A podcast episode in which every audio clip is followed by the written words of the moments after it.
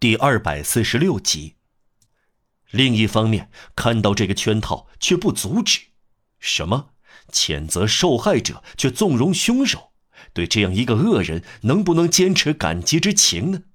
四年来，玛丽·约斯心中的所有想法都被这意外的打击彻底洞穿了。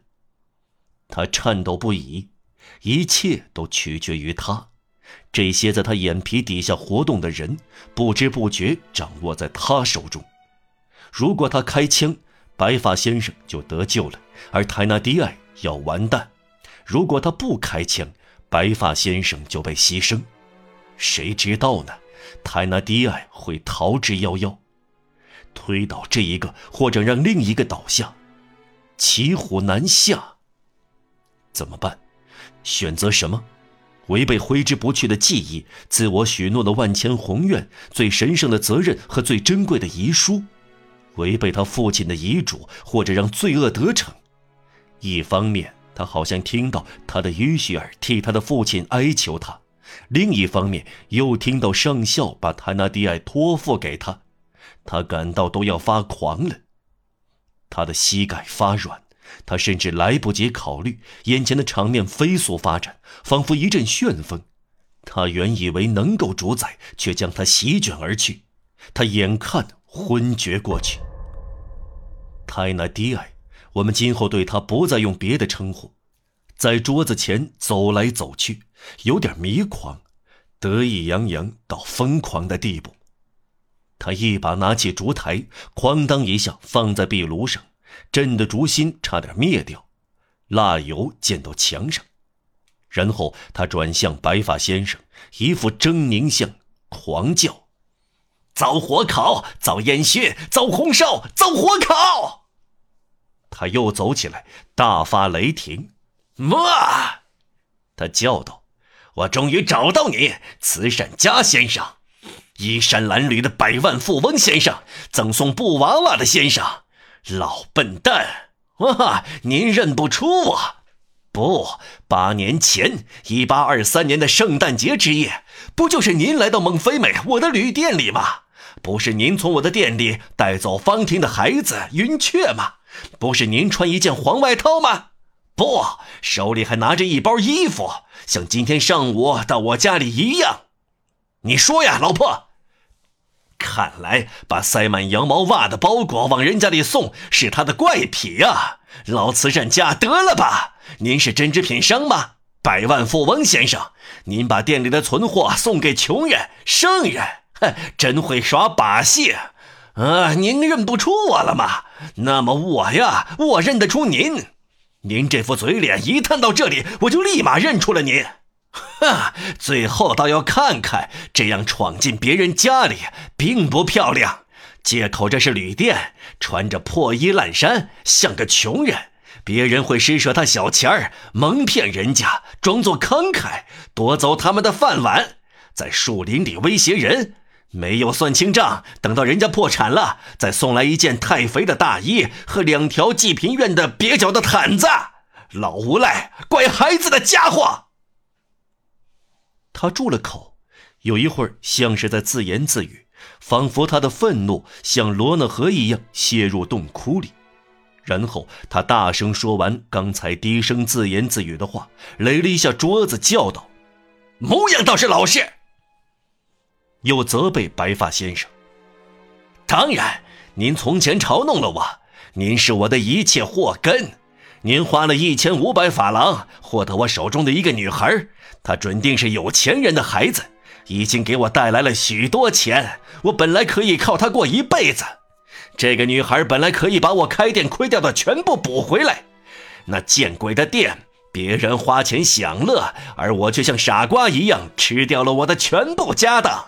啊！但愿在我店里喝的酒对喝下的人是毒药。毕竟没关系。您说吧，当您带着云雀一走了之。该对我开多大的玩笑啊！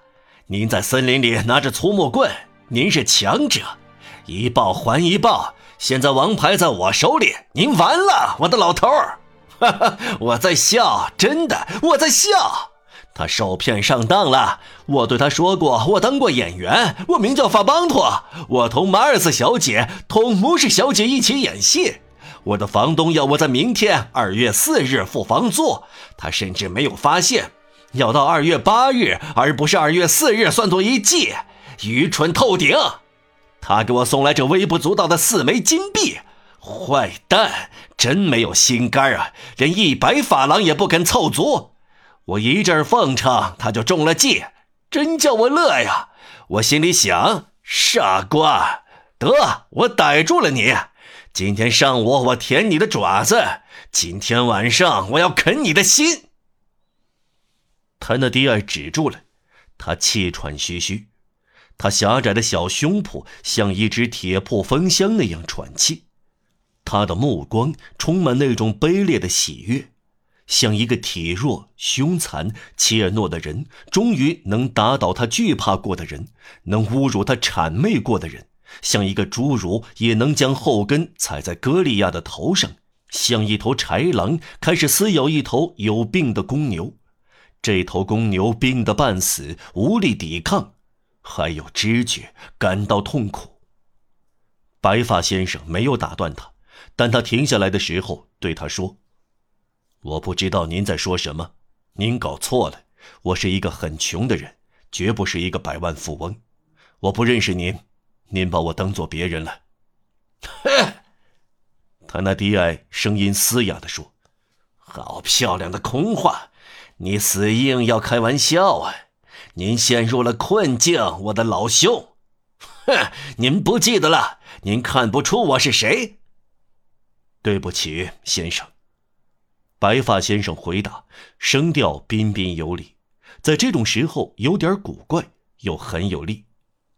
我看。您是一个强盗。要知道，丑类会一触即怒，魔鬼也会痒痒。听到“强盗”这个词，他那低矮的女人跳下床来，他那低矮抓住他的椅子，仿佛要用手捏碎他。